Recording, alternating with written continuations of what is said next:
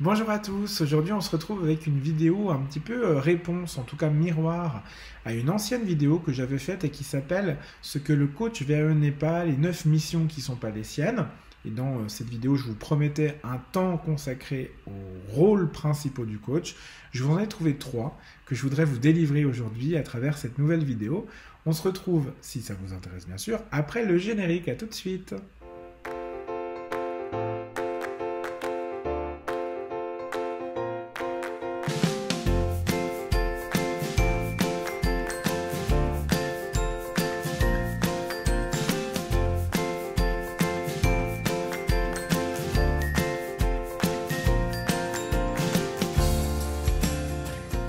Alors bonjour, je suis Julien, je suis ingénieur de la formation et des compétences et euh, j'accompagne à la VAE depuis 2015 euh, maintenant sur tout type de diplôme et sur tout niveau.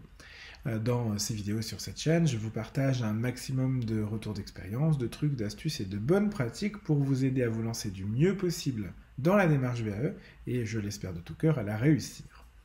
Alors, comme toujours, je précise, et particulièrement sur ce sujet, que bien sûr, ici, je parle de ma vision, c'est un peu égocentrique hein, comme démarche, je suis désolé, mais forcément, je vais vous parler de ce que moi, je, vis en, accompagnateur VAE et du coup de, ce que je propose. Euh, une fois encore, c'est ma démarche, c'est ma vision. Peut-être certains de mes confrères et consoeurs la partagent, certains autres pas du tout. Ce que je vous invite à faire toujours, hein, dès que vous êtes intéressé par un accompagnement VAE, c'est à bien regarder ce que les uns les autres proposent et bien contractualiser les rôles et les engagements de chacun pour ne pas avoir de mauvaises surprises. Cela étant dit, ce petit rappel étant rappelé, euh, d'après moi, un accompagnateur VAE a trois rôles principaux. Le premier rôle, celui pour lequel vous le payez, c'est l'expertise de la méthodologie VAE. Le, coach VAE est un expert de la méthodologie VAE qui va donc pouvoir vous guider et vous orienter dans les méandres de la démarche. Hein, vous, vous êtes l'expert métier, hein, vous venez euh, valider vos compétences et vos acquis de l'expérience, donc par définition, vous avez des compétences et des acquis métiers qui vont se rapprocher, euh, je l'espère, d'un diplôme, donc vous avez ces compétences techniques-là, et vous allez chercher, parce que vous n'avez absolument pas du tout la moindre idée de ce que c'est que la VAE et comment la mener à bien, vous allez aller chercher un expert pour ça. Et l'idée, c'est que cet expert puisse derrière vous faire gagner du temps dans l'acquisition de cette méthodologie assez particulière qu'est la VAE.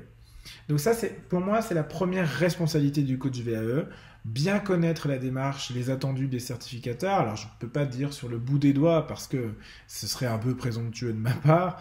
Euh, en tout cas, bah, de, connaître tous les certificateurs et même de ce que pensent tous les jurys, c'est pas possible. L'idée, c'est hein, parce que chacun va avoir son parcours, ses sensibilités évidemment, mais à minima de bien comprendre, bien connaître l'esprit de la démarche, avec l'idée derrière, toujours pareil, de vous faire gagner du temps. Concrètement, ça veut dire quoi? Moi, quand je suis en accompagnement VE, j'ai une approche assez euh, pragmatique du truc. Ma méthode, ça va être de découper euh, l'immense gâteau qu'est la VE en toutes petites bouchées pour vous amener à les euh, mâcher les unes après les autres sans vous décourager d'un rendez-vous à l'autre. Donc on fait dans l'ordre, hein, l'inventaire des compétences, l'appropriation du référentiel, l'organisation personnelle, la rédaction spécifique de, l'AVE en fonction de votre niveau de diplôme et ce que vous visez, la gestion de vos émotions, enfin la charge mentale, etc., etc. Il y a des dizaines, pour pas dire des centaines de micro-tâches qu'on va faire ensemble et de compétences aussi à acquérir qui en tant qu'expert, le coach peut vous aider sur ce premier point. Ça, c'était le premier, l'expert de la VAE. Deuxième chose, le regard extérieur. Je crois que c'est ça aussi que vous recherchez en, prenant un accompagnement. Et c'est aussi parce que, en termes de vécu à la fois de, l'accompagnateur et de candidat, je peux vous dire l'une des plus grosses difficultés en VAE que tous les candidats, sans aucune exception, euh, pointent, c'est ce que j'appellerais presque ça l'effet un peu tête dans le guidon de votre métier. C'est-à-dire que vos compétences, vous avez tellement l'habitude de les mettre en, œuvre chaque jour, ça devient presque une seconde nature et vous ne vous rendez même plus compte que vous avez des compétences. Pour vous, c'est normal de faire des choses, alors que du coup, et ça devient, comme c'est normal, c'est compliqué de les décrire et encore plus de les analyser parce que vous dites, mais mon Dieu, mais pourquoi est-ce que j'ai besoin de raconter ça, etc. Euh, bien sûr que c'est évident, voilà pourquoi je le fais, etc. Euh, mais ça, c'est vraiment un, gros, gros sujet en VAE. Et il faut apprendre à analyser sa pratique professionnelle, même si elle vous semble évidente, parce que c'est devenu une seconde nature chez vous. Je vais prendre un exemple pour que vous compreniez, parce que c'est pas forcément clair pour quelqu'un qui n'est pas dedans. Euh, prenons, j'espère, ceux qui conduisent vont bien comprendre. Quand vous conduisez, euh, ça me, permet de, transmettre au passage euh, mes meilleures amitiés à tous mes anciens candidats au CQP, RUE, SRC, les maintenant gérants d'écoles de, conduite. entre votre première leçon, où vous faites attention à tout, c'est-à-dire votre première leçon de conduite, vous allez faire attention au volant, je vais dire au guidon, n'importe quoi, au volant, euh, au rétro, aux pédales, au levier de vitesse, euh, à tout ce qui se passe, etc. Vous êtes concentré, vigilant sur chacune des tâches, donc vous sauriez les décrire. Au bout de la cent millième heure de conduite, vous vous rendez compte que vous conduisez presque même sans faire attention. Ça devient inconscient votre, votre capacité à conduire. Vous pouvez d'ailleurs chanter au volant, insulter les gens, les klaxonner, il faut pas faire ça.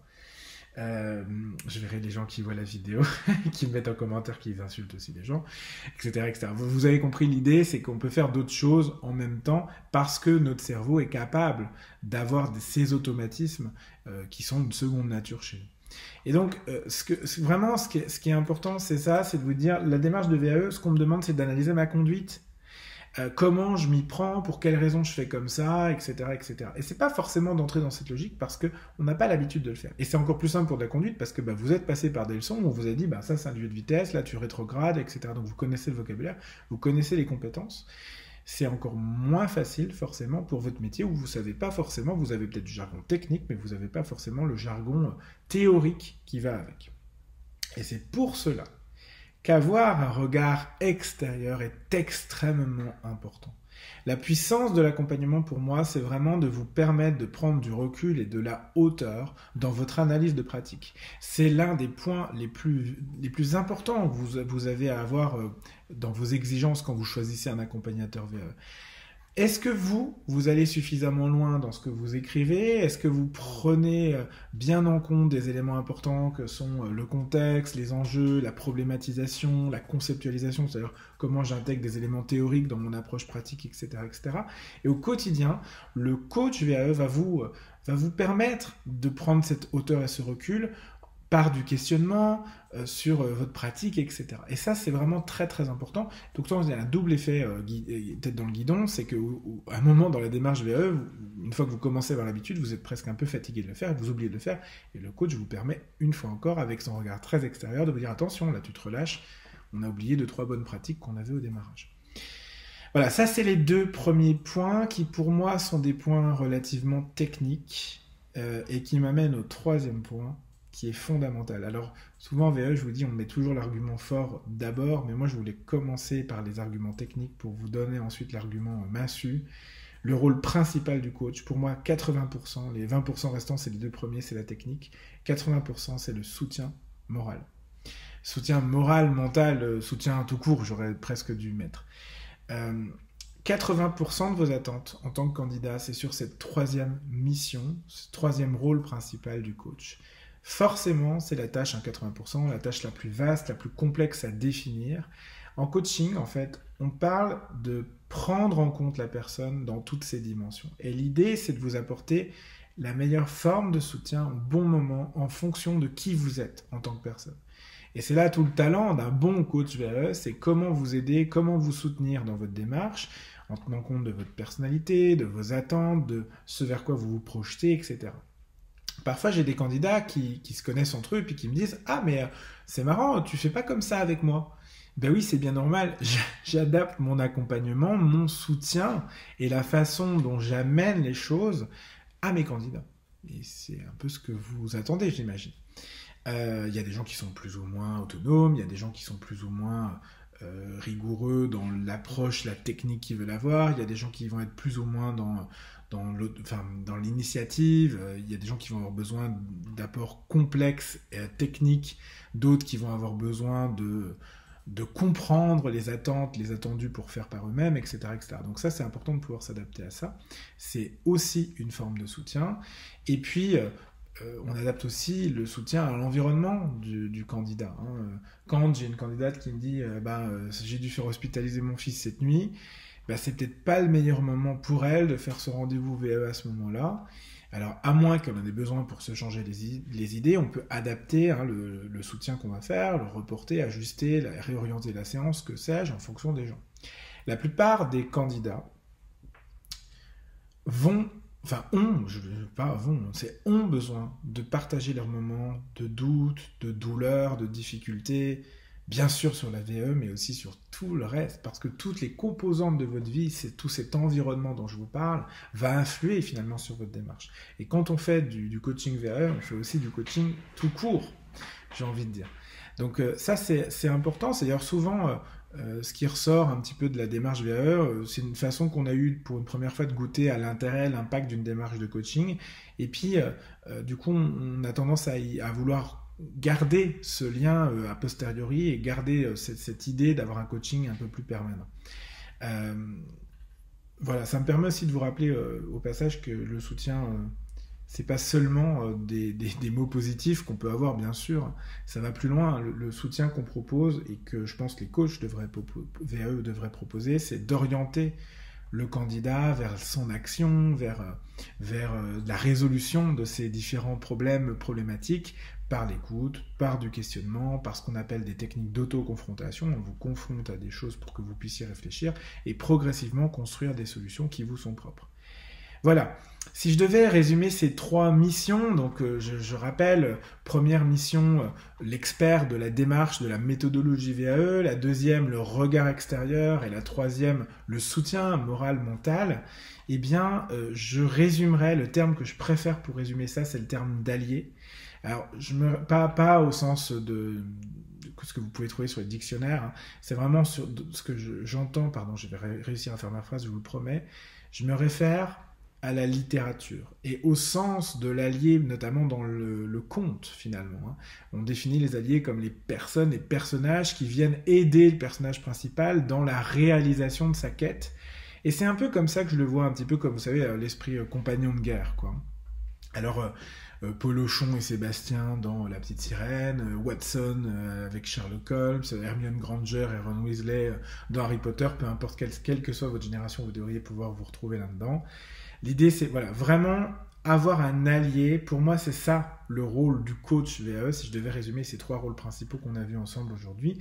Et j'aurai l'occasion de refaire des vidéos prochainement sur la partie comment est-ce qu'il s'y prend pour mener à bien ses missions.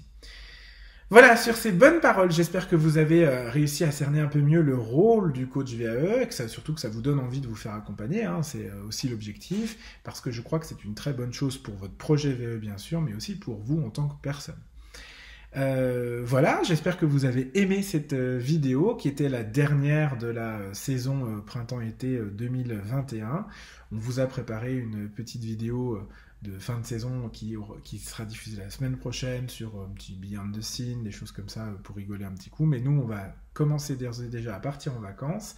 Et ce que je vous proposerai, c'est qu'on se retrouve à la rentrée pour une saison numéro 2 dès euh, le mois de septembre.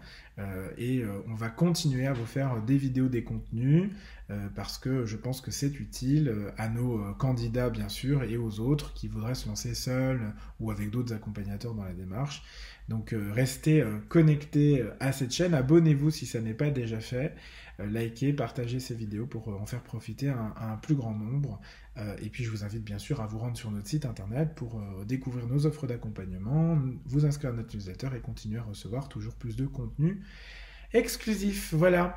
je vous dis à la semaine prochaine pour la vidéo un petit peu foufou, c'est encore pire que les autres, sur, sur la fin de saison. Et d'ici là, portez-vous bien et d'ores et déjà un bel été à toutes et à tous. À bientôt.